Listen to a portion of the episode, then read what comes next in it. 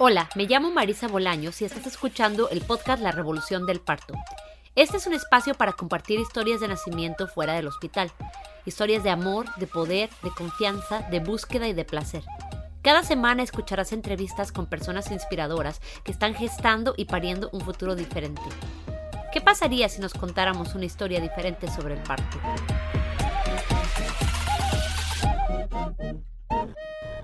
Hola, bienvenidas, bienvenidos, bienvenidos todos a otro episodio del podcast La Revolución del Parto. Quiero empezar este episodio con un agradecimiento muy especial para las personas que nos apoyan en Patreon, Jasmine, Eva, Mireya, Rose y Aletze. Les mando un fuerte abrazo y agradecimientos eternos. Sobre mí les cuento que esta semana se me cayó un poco la ilusión de que mi vida, entre comillas, estaba volviendo a la normalidad, porque mi hijo mayor se enfermó y llevamos desde el jueves en cuarentena y esperando resultados de las pruebas de COVID. Yo al principio me había sentido bien, pero el sábado empecé con dolor de garganta y el domingo estuve con fiebre, muy cansada. Hacía mucho tiempo que no nos enfermábamos, pero bueno, nos ha tocado otra vez estar en casa y hoy ya nos sentimos mucho mejor. Si alguien quiere invitarnos un almuerzo en estos días caóticos, puede hacerlo por medio de una pequeña donación en la plataforma Buy Me a Coffee o por medio de PayPal. Los links están disponibles en el sitio web www.larevoluciondelparto.com. Pero bueno, entre todas estas cosas también les cuento que empecé una cuenta de Instagram para el cuaderno de trabajo Construye tu nido que es para planear tu posparto y ahí estaré compartiendo ideas, reflexiones e historias sobre el puerperio, así que les invito a que nos sigan. Construye tu nido todo junto en Instagram. Este fin de semana publiqué un artículo nuevo en el blog sobre la deuda que tenemos con el posparto. Si quieren leerlo, también está en el sitio web. Creo que hace mucha falta hablar sobre el posparto y planear para esta época porque es una etapa de integración súper importante para la salud de las madres y los bebés. Si eres dula o partera y quieres aprender más sobre cómo usar el cuaderno de trabajo para trabajar con tus clientas, puedes escribirme y me encantaría platicar al respecto. Tenemos descuentos para las compras a mayoreo, principalmente para las personas que trabajan en el parto. También estamos en la búsqueda de formas de hacer el cuaderno de trabajo más accesible y parte de esa búsqueda se trata de conectar con editoriales o imprentas en Latinoamérica que faciliten el proceso de que estos libros alcancen a más personas en nuestro continente. También estoy investigando diferentes asociaciones que trabajen con salud materna para colaborar en la distribución de estos materiales. Así que si estás escuchando esto y puedes ayudarnos a hacer algunas de estas conexiones, por favor escríbeme para ponernos en contacto. Ahora sí les cuento sobre la historia de hoy. Esta semana nos acompaña Olga Echeverría desde Chile para compartirnos sus dos historias de nacimiento, una cesárea y un parto en casa. Olga habló abiertamente de un tema un tanto controversial y pensé que sería bueno discutirlo brevemente antes de empezar la entrevista. El tema es las vacunas. Como se habrán dado cuenta, este es un tema en el que no me meto mucho. Si el tema era controversial antes de la pandemia, ahora lo es todavía más. Yo les voy a dar una opinión un tanto molesta y mi opinión es que entiendo los dos lados. Ni estoy completamente en contra de las vacunas, ni tampoco creo que se deba seguir ciegamente los mandatos y recomendaciones de un sistema médico que, como hemos explorado en este podcast varias veces, nos ha fallado mucho. No voy a decir mucho más al respecto porque entre tantos años de pensar en el tema, hasta ahí ha llegado mi conclusión. Hay simplemente muchas cosas que la verdad aún no sé, aún no entiendo no pretendo dar plataforma a pláticas largas y elaboradas sobre este tema, pero a veces hay que hablar sobre esto para entender algunas de las historias de parto y las decisiones que motivan a la gente a, ir tomando ciertos caminos. Así que aquí estamos, sin más preámbulos, aquí está la historia de Olga. Bienvenida Olga, gracias por acompañarnos. Hola, muchas gracias. Cuéntame sobre ti, Olga. Empecemos em, sabiendo un poco sobre quién eres, eh, dónde creciste, cómo creciste, cómo fue la familia donde creciste. Cuéntame de dónde vienes. Eh, bueno, eh, vengo de una familia muy mal constituida. me crié en un hogar. Bueno, y iba al colegio si es que quería, iba al colegio. Llegué al hogar Necha a vivir a los 14 años. Y toda la vida he tratado de ser la mejor mamá, no ser igual a la mía. Así que eso me motiva cada día a ser mejor con mis hijos. Entonces tu infancia fue dura. Exactamente. ¿Y tú pensaste que ibas a ser mamá o qué, qué ideas te salieron de ahí, de esa infancia dura? Eh, o sea, igual miedo de quizás de no poder ser una buena mamá, pero no, creo que al no haber tenido una buena mamá, creo que me motiva cada día a no ser como ella. Y igual, cuando quedé embarazada de mi primer hijo, Ainur, tenía 20 años, uy, asustadísima, porque no estaba, estaba sola, pero no, feliz igual porque me vino a acompañar, igual estaba sola, trabajaba todo el día, me gastaba la plata en puro copete carreteando, llegaba a la casa estaba sola, en cambio, desde que llegó a Inur, llegaba a la casa, tenía un bebé que me, esperaba con una sonrisa, ¿verdad? Es lo mejor que me ha pasado. Entonces te dio un propósito. Exactamente, igual yo tenía mis dos hermanos chicos, pero igual no es lo mismo. también me tuve que ser responsable de mis dos hermanos chicos, pero no es lo mismo que la responsabilidad de tener tus propios hijos. Sí, entonces te, te tocó crecer muy rápido, ¿no? Sí, demasiado rápido, la verdad. Sí, entonces a los 20 años te sentías joven o te sentías como que ya te había tocado vivir mucho y estabas preparada para lo que venía. Estaba preparada, ¿verdad? Para ser mamá. De hecho, siempre en el colegio las profesoras me decían que yo era la mamá del curso. entonces siempre tuviste esa energía maternal, esa necesidad de cuidar. Sí, mucho, mucho. Bueno, empecemos entonces hablando acerca de ese primer embarazo. Me dices que al principio estabas un poco asustada. Eh, cuéntame un poco cómo era tu vida en ese momento, qué es lo que tú sabías acerca de, del embarazo, del parto. Eh, tú tenías esta motivación de la maternidad, pero eh, y te sentías preparada en cuestión de tu madurez, pero ¿cómo te tocó vivir esa gestación y prepararte para ese primer parto? Igual yo creo que, bueno, pasé puro trabajando en verdad el, el primer embarazo y no, igual fue entretenido experimentar esa sensación de tener un ser dentro tuyo, de que se moviera. Creo que siempre lo imaginé. Y cuando llegó el momento, sí, no, no, verdad no me, no me sentía tan rara. Y obviamente también esperan, esperándola, arreglando la casita, su ropita y todas esas cositas. ¿Y qué pensabas del parto? Eh, que me daba miedo, me daba mucho miedo, demasiado miedo. En ese tiempo trabajaba en, una, en un call center y era una empresa española y mi supervisor era español y él me decía que por qué yo no abortaba. Mm.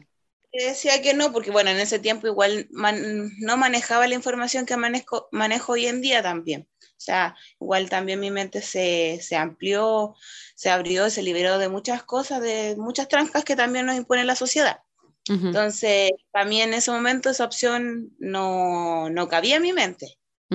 Quizás si hubiera sido hoy en día, mi mente es distinta, quizás podría haber optado por esa opción, pero también en verdad mi hijo me vino a acompañar, entonces como que estaba tan sola que no.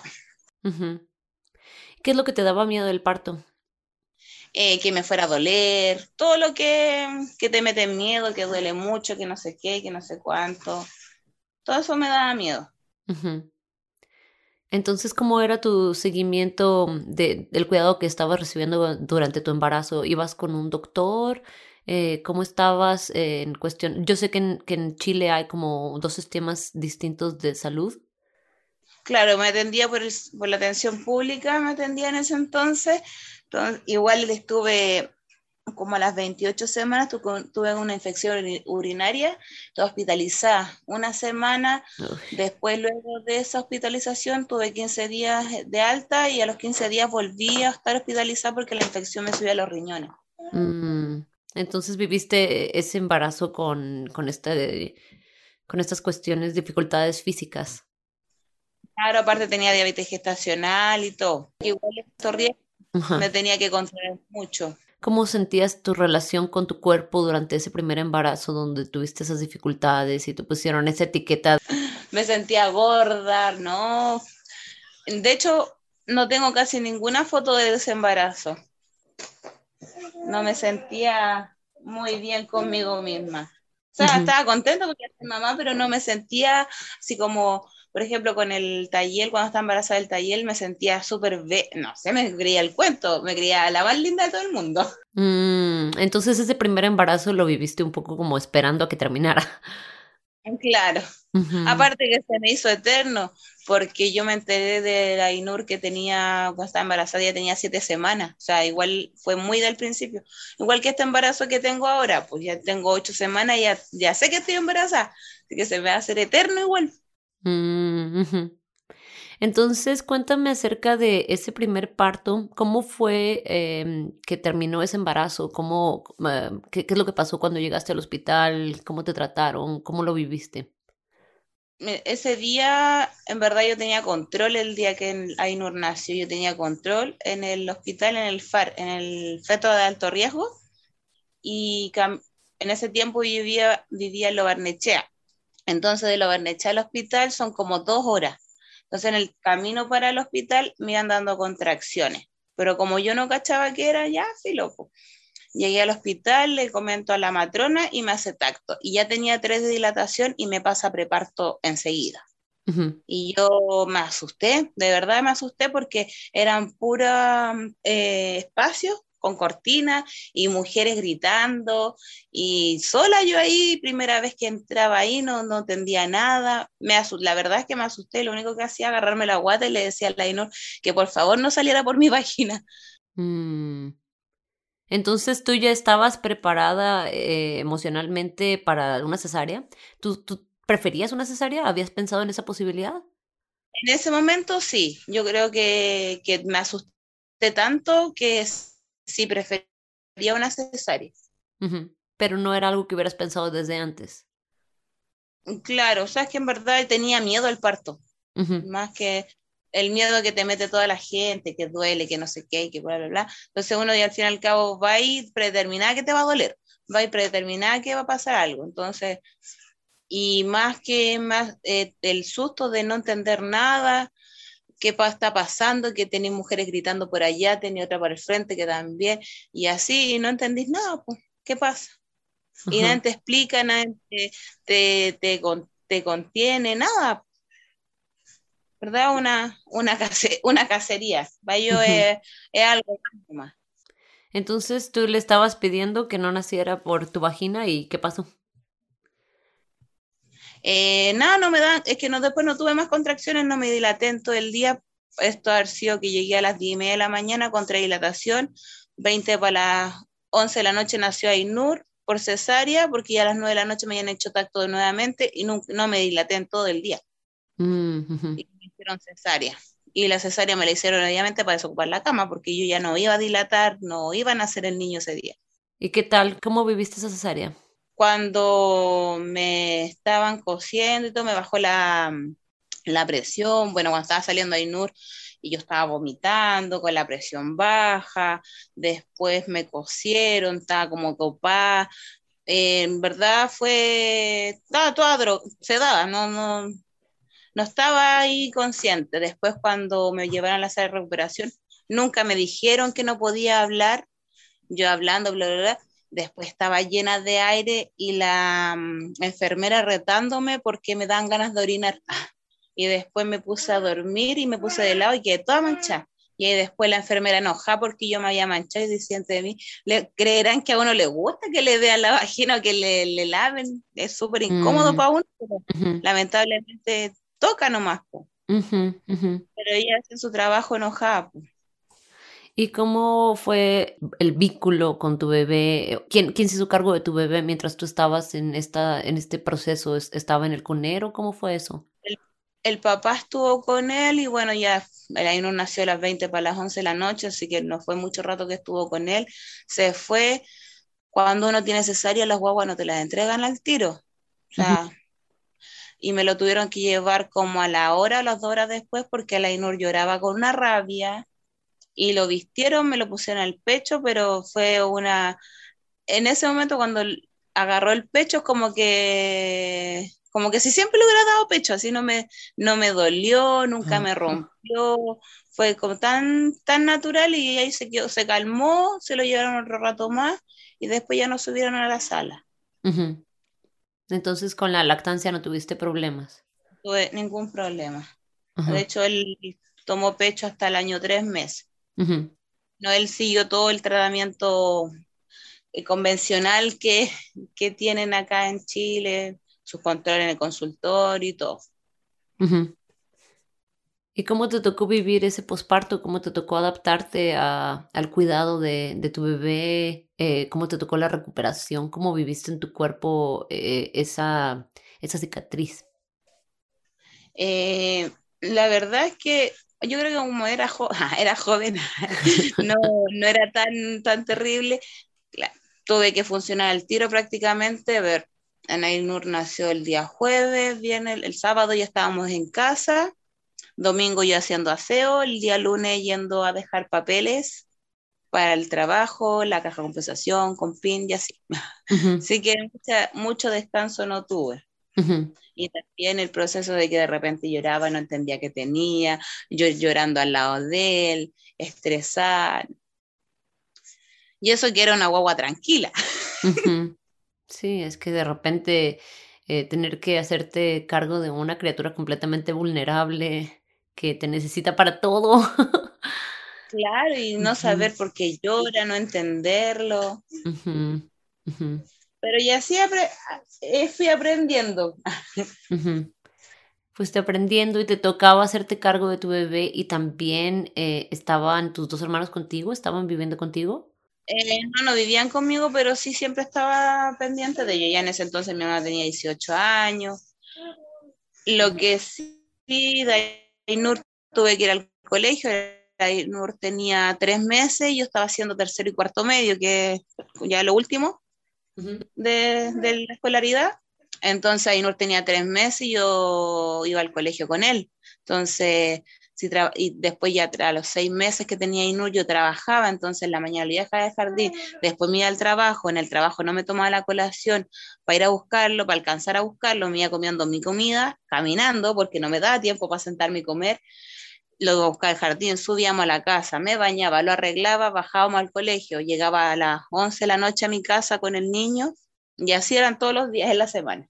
Mm, estaba súper ocupada. Demasiado.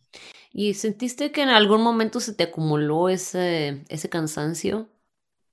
Sí, bastante, ¿no? Y aparte que yo igual soy una persona de un genio muy, muy yo digo que parezco hombre porque no soy muy cambiante.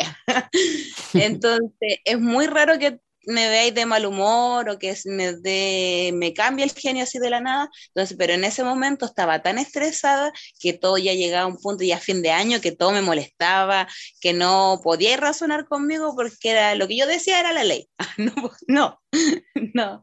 Y igual ya ahí también uno se da cuenta, pues, ¿por qué estoy así? Yo no soy así, pues. Y ahí te das cuenta que estoy estresada porque todo, todo se va acumulando, es una carga.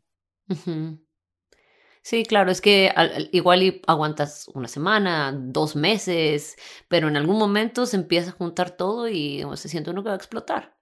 Sí, ¿no? Y después a medida que iba pasando el tiempo, que encontraba trabajo, ya encontrado un trabajo, pasaba una semana que me llamaban de jardín que el niño estaba con fiebre. Entonces llamaba al papá, no, no podía, nadie de su familia podía salir a verlo. Entonces yo ahí iba, salía del trabajo y perdía mis trabajos. Entonces también mm. era un estrés eh, emocional, eh, que, económico es todo un, estrés al fin y al cabo que la mamá y que la sociedad hoy en día tampoco se pone en el lugar de esa mamá que está sola y que no tiene familia.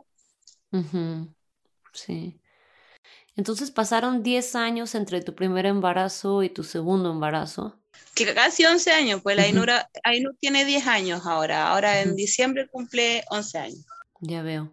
Y entonces, ¿cómo cambió tu vida durante esos 10 años que te haya hecho pasar, eh, bueno, 10 años es bastante tiempo para crecer y cambiar y aprender, pero cuéntame eh, un, poco un resumen de qué es lo que pasó durante ese tiempo y qué fue lo que te llevó a tener un, un acercamiento diferente al embarazo y al parto, a tomar una decisión tan distinta que fue la de tener un parto en casa.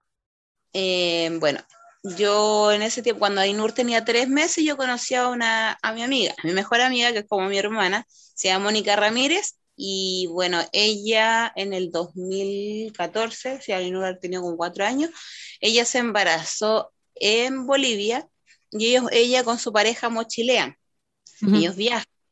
Y llegaron, embarazados llegaron a Ecuador y en Ecuador eh, estuvieron allí y tuvieron su parto en casa, en la montaña, en Vilcabamba lo tuvieron. Y ella también, me ahí con ella empecé a conocer todo este tema, me habló de la medicina placentaria, y de bueno, mi hijo tuvo nacimiento de lotus completo también, igual que al igual que el hijo de ella.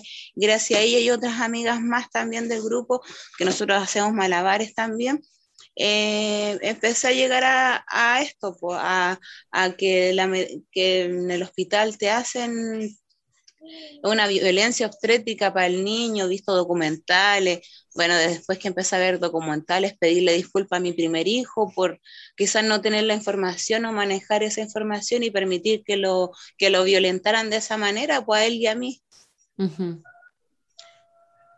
Entonces fue por medio de todas estas eh, personas a tu alrededor y, y, estos grupos que empezaste a, a entender el parto de una forma diferente. Exactamente. Y también al saber y saber que nosotros somos mamíferos y que no, la naturaleza es tan sabia que nuestros hijos saben nacer y nosotros sabemos parir. Si es algo tan natural, ya a no ser que venga, que la tecnología igual hoy en día nos ayuda a ver si el niño viene de poto, que viene de esto, y si tu salud está buena, pero si tú eres una mujer sana, con una salud perfecta y un embarazo totalmente normal, no vas a tener ninguna complicación para tener tu parto. De hecho, mi, mi parto yo me lo autoatendí. Yo llegué a parir a la casa de mi amiga nomás. ¿No tuviste partera? Eh, no. Ah, ya veo, ya veo. Entonces, cuéntame cómo empieza ese segundo embarazo. Tuviste mucho tiempo en estos años ah, como para imaginarte que si tenías otro bebé iba a ser de una forma diferente. De hecho, eso también pues, tuve otra pareja de amigos que también ellos tuvieron un parto en casa, también me mostraban las fotos, bueno, cuando me mostraban las fotos me emocioné, me puse a llorar porque se veía, se veía el amor que había en ese ambiente que esa niña estaba recibía de otra manera. No, no, era algo brusco. Entonces ahí yo a los chicos les dije, algún día si yo tengo otra guagua van, van, a ser en la casa. Y así hasta que quedé embarazada y y, de hecho, él, él nació, de, él decidió nacer ese día porque yo tenía que hospitalizarme, pues yo me estaba controlando por el servicio público, me tenía que hospitalizar el día sábado, porque ya iba a cumplir 40 semanas y me iban a inducir el parto porque según yo no podía tener parto normal porque ya había tenido necesaria. Mm, claro. Y la cosa es que el día miércoles llega la pareja de una amiga, bueno, la del Sana y la Dai, que ellos quisieron, mi amiga la Dai es doulas. Estuvo estudiando para matrona, pero como quedó embarazada no pudo seguir. La cosa es que ese día llegan a, me llega la pareja de ella a regalar ropa y me dice, manita, me dice cualquier cosa, tú sabés que nos podía avisar, la Dai ya dijo que te daba la mano para si quería ir para ir a la casa, para que lo hiciera y todo. Ya, ese día botó el tapón y le y llamo a la DA y le digo, boté el tapón, me dice, ya, pero pueden pasar una semana, tranquila, ya, filo. El día, y me dice mi amigo, el viernes no vamos a estar porque vamos a salir. Y el jueves a las 4 de la mañana empecé con el trabajo de parto. La verdad es que no entendía nada. No entendía me pasaba porque como nunca había tenido contracciones no entendía. Y la amiga donde yo estaba viviendo en ese entonces, ella había tenido su guaguita hace poco. Entonces ella me decía que, me, que te daba como una cuestión en todo el cuerpo. Entonces yo sentía una sensación que me era desde la cabeza hasta los pies. Y así como cuando tenía un presentimiento, yo lo, lo asimilaba y decía, ¿qué onda? Ya, y, y, me siento en la cama y me, como que me oriné, pero no era líquido amniótico, era pura orina, así como que hubiera tenido mucha orina junta y me voy al baño y mi amiga me dice, ya, si fuera líquido no podrías aguantar y no podías tirar el hacer la fuerza con el chorro, porque es algo voluntario. Ya, me dice, trata de acostarte, dormir y todo. No, me movía para allá, ya no, no me hallaba acostada, no podía. Y yo tenía todo listo para irme al hospital, por supuesto, porque no me daban las lucas para la partera, porque la partera cobraba 400 mil pesos y a mí no me daban las lucas, entonces, aparte yo estoy me estaba construyendo acá en Buin, donde estoy hoy en día, estoy construyéndome la casa, entonces no, no me daban, de hecho todavía, hoy en día todavía me falta terminar de construir mi casa. Entonces no me daban las lucas, tenía eh, listo el tema de para la placenta, para que me la entregaran, el cooler, todo lo tenía listo. Mi amiga que está en la casa no me contesta, ya me bañé, por ejemplo, como a las seis, y a las seis y media ya le empiezo a hablar y no me contestaba, y mi amiga estaba con todos los niños en la pieza, eran cinco niños en la pieza, y yo no iba a entrar con los como estaba, para los iba a asustar. Entonces, que mi bolso, mi cooler, mi ¿verdad? Agarré todo lo que pude agarrar y me fui al patio. Y ahí en el patio me di vuelta. Bueno, antes de salir al patio me terminé de tomar un té de canela que me había preparado así entre lo que podía. Y me pasé, llamé a la, a la partera y ahí me empezó a comentar, eh, a preguntarme cómo era la frecuencia, las contracciones, en verdad, cómo estaba, no estaba tomando la frecuencia, no estaba tomando nada. Y habían, ahí en la casa de mi amiga habían dos conejos y los conejos me miraban con cara de, ¿qué te pasa? Yo les decía, no les voy a dar comida en estos momentos. Y me miraban. Y me paseaba, y ya como a las 8 de la mañana llamo a la pareja de mi amiga, que me, del Sana, que me había ido a dejar la ropita, y me dice, y no me contesta, me llama mi amiga, tampoco me conteste. Y justo ese día, la casualidad que a la casa de ellos llegó el tío de, de mi amigo que nunca va temprano en la mañana. Y ahí se dieron cuenta y revisaron el celular y me llamaron.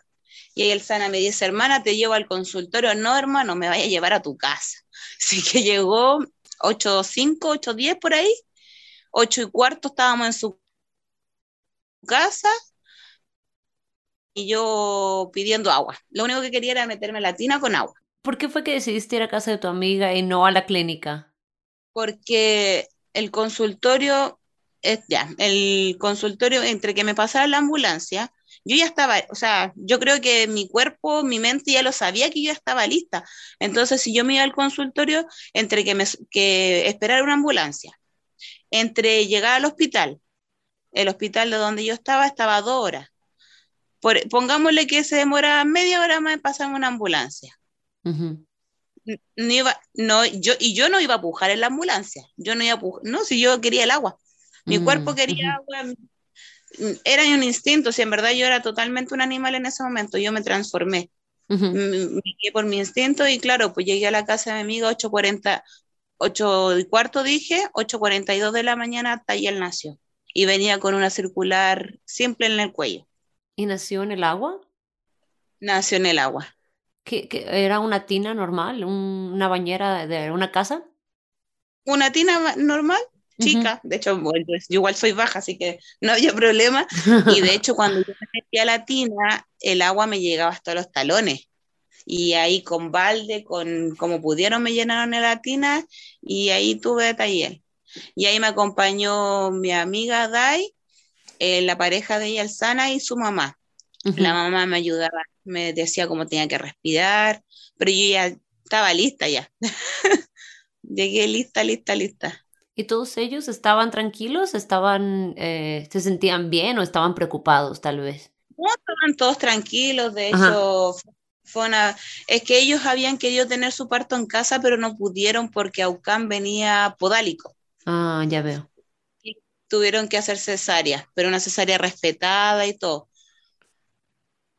Y Tayel llegó a, ahí, pues, él decidió que ese era el día que él quería nacer y quién quería que estuviera, porque de otra manera no explico, porque ¿cómo?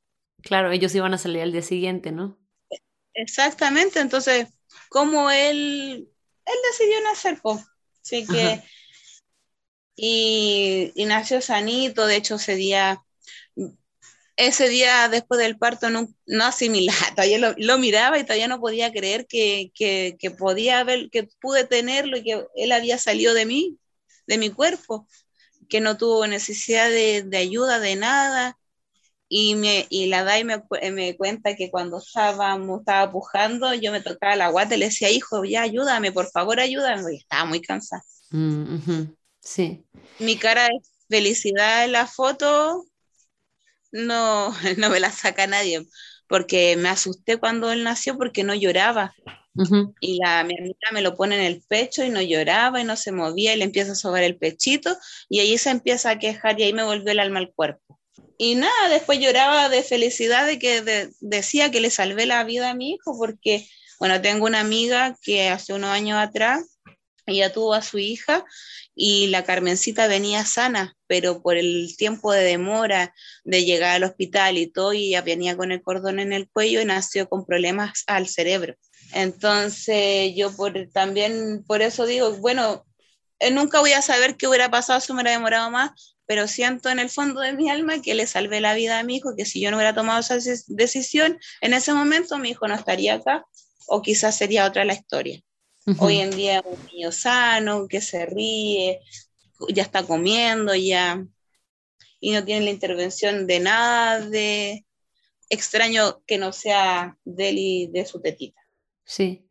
Y entonces, ¿cómo les fue ahí con el nacimiento de la placenta, con todas las cosas que tenían que pasar después? Eh, ¿Tenías algún miedo de que fuera a haber mucho sangrado? ¿O cómo se sentían todos este, en esta cuestión de, de las cosas que tienen que suceder después del parto? No, todo normal es que como te digo, gente que, que se maneja mi amiga estaba estudiando para ser matrona, hizo un curso de doulas, la mamá también está metida en esa onda, entonces como que en verdad era gente que me generaba confianza, que por eso llegué a, su casa y, y, me transmitieron tranquilidad en todo momento. Y para ellos también fue una bendición haber tenido un nacimiento en su casa. Y la placenta nació a la media hora después, no, eh, no cortamos el cordón, tuvo, como te contaba, nacimiento de lotus completo, tuvo cinco días conectado con su placenta, con sal, con, la pusimos la placenta en un recipiente, con sal, con romero, y todos los días le íbamos cambiando. Y así, hasta que se desprendió su placenta y se hizo, hicimos medicina con la placenta del taller, y ahora yo creo que luego, como me cambié para acá, mi amiga me va a traer lo que queda de la placenta para plantarlo acá en el patio de mi casa. ¿Qué tipo de medicina se puede hacer con una placenta que ya estuvo cinco días fuera de, eh, en, estas hierbas y en estas sales y todo eso? Eh, la tintura madre, la tintura padre, la tintura hijo, mis eh, parches con, la, con, el velus, con el velus de amnios. Eh, hicimos el mandala igual con el cordón, cápsulas también, porque de hecho igual mi amiga también tenía como la duda de si era nacimiento de lotus completo, decía que no se podía. Al final que averiguó bien y sí se puede, porque la placenta nunca se pudrió, siempre estuvo con, las, con la sal y el romero, entonces no, no hubo problema. Mm, ok, entonces fue como una deshidratación natural. Exactamente. Ya, ya veo. ¿Y cómo te fue con lo del certificado de nacimiento? Ahí fue un poco más complicado porque como no tuvimos partera, un médico, entonces tuvimos que hacerlo todo esto con testigos, tuvimos que ir al registro civil, aparte que en la comuna ya Lo Barnechea no hay partos porque no tienen el hospital ahí. El hospital está en otra comuna, entonces no están acostumbrados a hacer ingreso de nacimiento y nada de eso, entonces tuve que averiguar, tuve que llevar dos testigos que estuvieron en el parto para que certificaran que el niño nació de mí, llevar el, a todo esto la matrona me fue a ver al otro día del parto, la que me iba a atender el parto, que al final después me, me dice la Andrea, ¿por qué no me dijiste? Me dice, ahora hemos llegado a un precio con el tema de las lucas. Ya, pero mm. ya está lo, lo hice y lo hice gratis. Salió todo bien. y, de hecho ahora ella me está atendiendo este embarazo. ¿Y estás planeando tener otro parto en casa? Sí, en mi casa. Ah, ya bien. Sí que eso y ahí pasaron los días, llegó igual la mona, llegó ese día mi amiga que te cuento que es la que tuvo su hijo en Vilcabamba, llegó, no podía creer que, que como había sido tan rápido, que el niño ya había nacido. Y todos felices y en verdad ese día con la adrenalina, con todo, no te voy a decir, sabéis que estaba cansada, ni sentía el cansancio. De hecho, fui al patio y el vecino al lado me decía, ¿y usted la que tuvo la guaguita? Sí, vaya a acostarse, vecina, ¿cómo está así? Te juro que de verdad que no, no sentía el cansancio, pero al otro día, al otro día sentí que me había arrollado un camión Ahí, mm. ahí sentí el cansancio, el agotamiento, pero como te digo, el primer día no sentí nada, nada, nada, nada. ¿Y cómo te fue con la recuperación de ese segundo parto? Súper bien. Aparte igual estuve más cuidada ahí en casa de mi amiga, me, me ayudaron harto, me prepararon agüita para de mm, matico, para echarme, para lavarme. Al, bueno, y tuve tres fisuras al final, no, no fue más allá. Creo que el agua me ayudó bastante. O, sea, ¿Tres fisuras te refieres a hubo un desgarre? Eh, no, no me alcanzé a desgarrar. Tuve como, no fueron tampoco tajitos, como al principio de la vagina. Ah, ya, ya veo. Ajá. Igual Tayel midió 51 centímetros, pesó 3 kilos 430. Sí, igual era grande. Ajá, sí, un, un bebesote. bebesote, sí. Entonces, este, ¿te fue bien con la recuperación? ¿Tenías el apoyo de tu comunidad? Eh, ¿qué, tal tu, ¿Qué tal tu hijo grande? ¿Cómo le fue con, con esta onda de volverse hermano? Eh, eh, contento porque su bueno, tiene dos hermanas por parte de papá, pero de que él tenga su hermano, aparte que él siempre desde muy chico me pedía que quería otro hermano, que quería otro hermano, hasta que tuvo su hermano.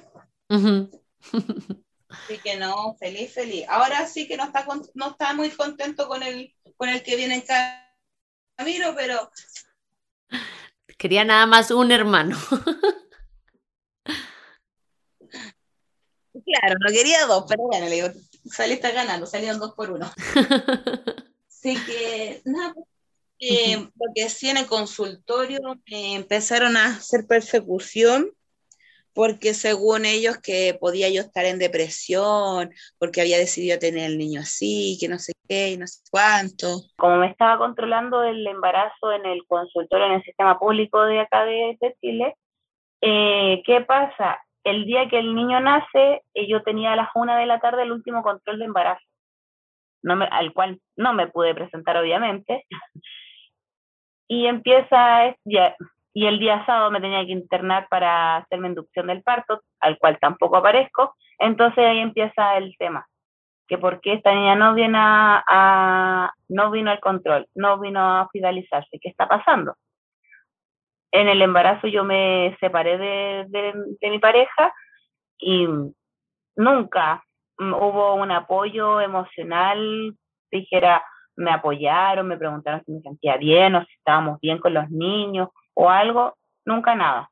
Pero luego que yo tengo el niño en casa y no me presento, empiezan a preocuparse por mí y por que el niño esté bien, que quizá yo estoy con depresión por parto, que bla, bla, bla. Entonces, como a mí me va a ver la matrona el día siguiente del parto, a los dos días, tres días del nacimiento del niño, yo lo llevo a control también para que no me digan que yo lo estoy vulnerando, porque están diciendo que está vulnerando los derechos de mi hijo que mm, me estaba buscando el asistente social del consultorio, entonces ya llegaron a la casa donde yo estaba viviendo antes a buscarme, ver qué es lo que estaba pasando conmigo.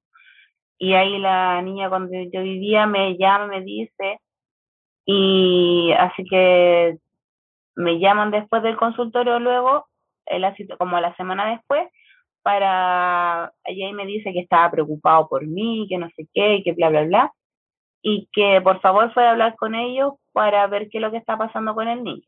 Entonces yo al niño ese día cuando yo fui al consultorio lo dejé en casa de mi amiga, me saqué leche y todo, y fui al consultorio, les llevé los papeles, llevé los papeles del registro civil, que el niño estaba inscrito, que se demoraba un poco el tema por el que era engorroso, y los papeles de la matrona que me atendió, eh, los papeles de que la matrona está certificada por, la, por el gobierno de Chile, eh, más el papel médico de que el niño estaba tenía atención médica y ya con eso dejaron de perseguir.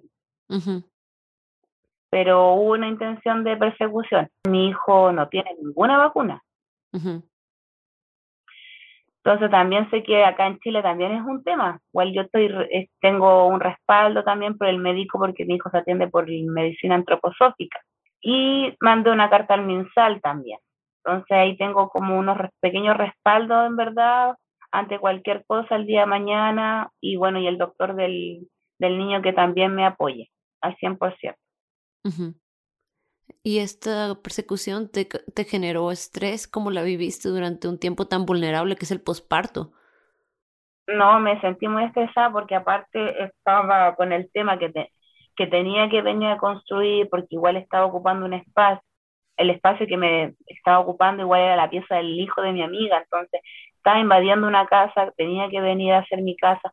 De hecho, esa semana, con, por el tema de que me estaban persiguiendo del, del asistente social, más el tema de que tenía que comprar materiales para la casa, que tenía que armar una pieza, aunque sea, me estafaron eh, buscando materiales para unas, unas lucas que fueron hartas, pero también, pues, eso fue también por el tema de, del estrés, pues, fui vulnerable a, ese engaño. Mm, qué pena. Bueno, pero por lo menos ya estamos bien.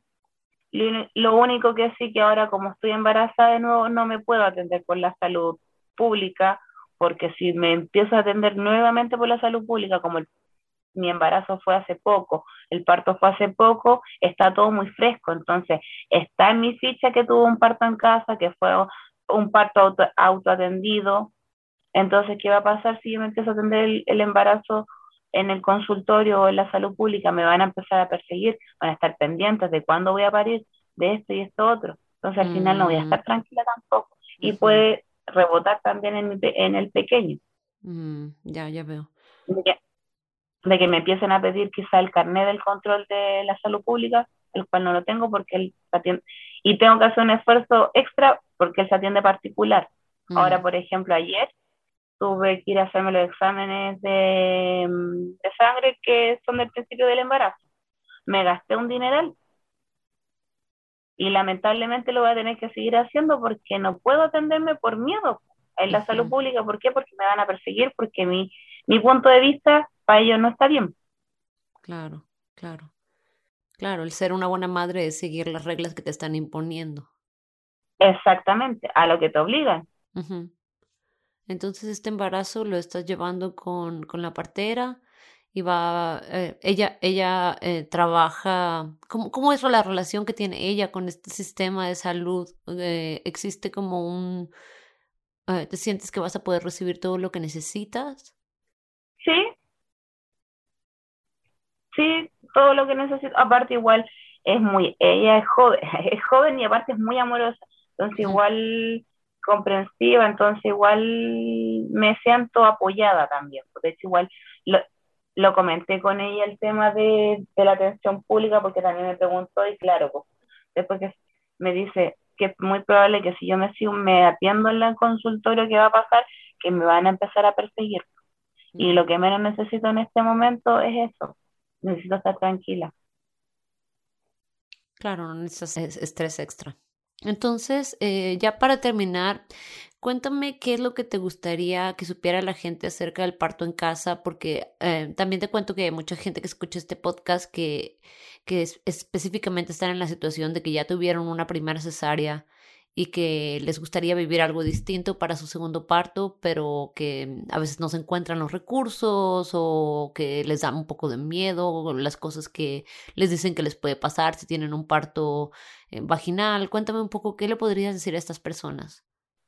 Yo le podría decir que, bueno, también tenía ese miedo, pero estudié, leí, me informé y que nosotros somos animales, somos animales tan así como es un perro, como él es un gato, así tal cual somos animales, la única diferencia es que somos seres humanos y tenemos conciencia, pero nuestro cuerpo funciona igual que un animal, somos mamíferos y por ende nuestro cuerpo sabe, sabe parir, nuestro cuerpo está preparado para eso, está hecho para eso, entonces no hay que tener miedo, a no ser que obviamente que tengas algún tema de salud, pero si eres una, una mujer sana, un embarazo sano, no deberías tener ningún tipo de complicación, solamente que uno es la que se, se cuarta o se inculca esos miedos, pero ya tú estando segura de que tu cuerpo lo sabe hacer y que tu hijo lo sabe hacer, ya no, no hay más nada.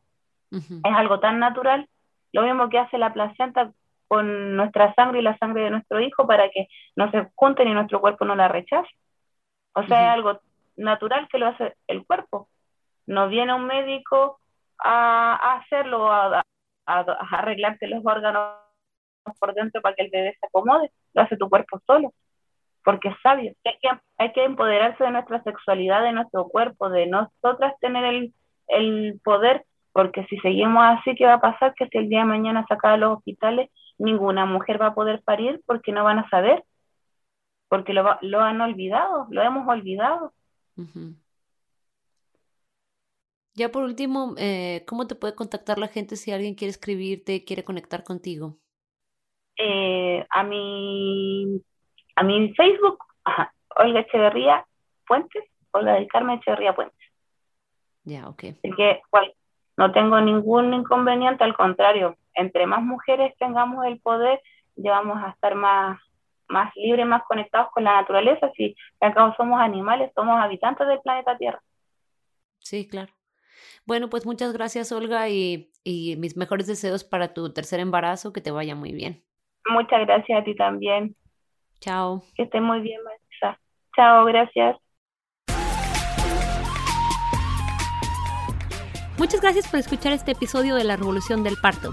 Si te gustó la información, cuéntale a tus amistades y familiares y síguenos en redes sociales. Nos puedes encontrar en Instagram, en Facebook y en nuestro sitio web www.larevoluciondelparto.com. Suscríbete y déjanos una reseña en iTunes, Google Podcast o Spotify y únete la próxima semana para escuchar más historias de parto.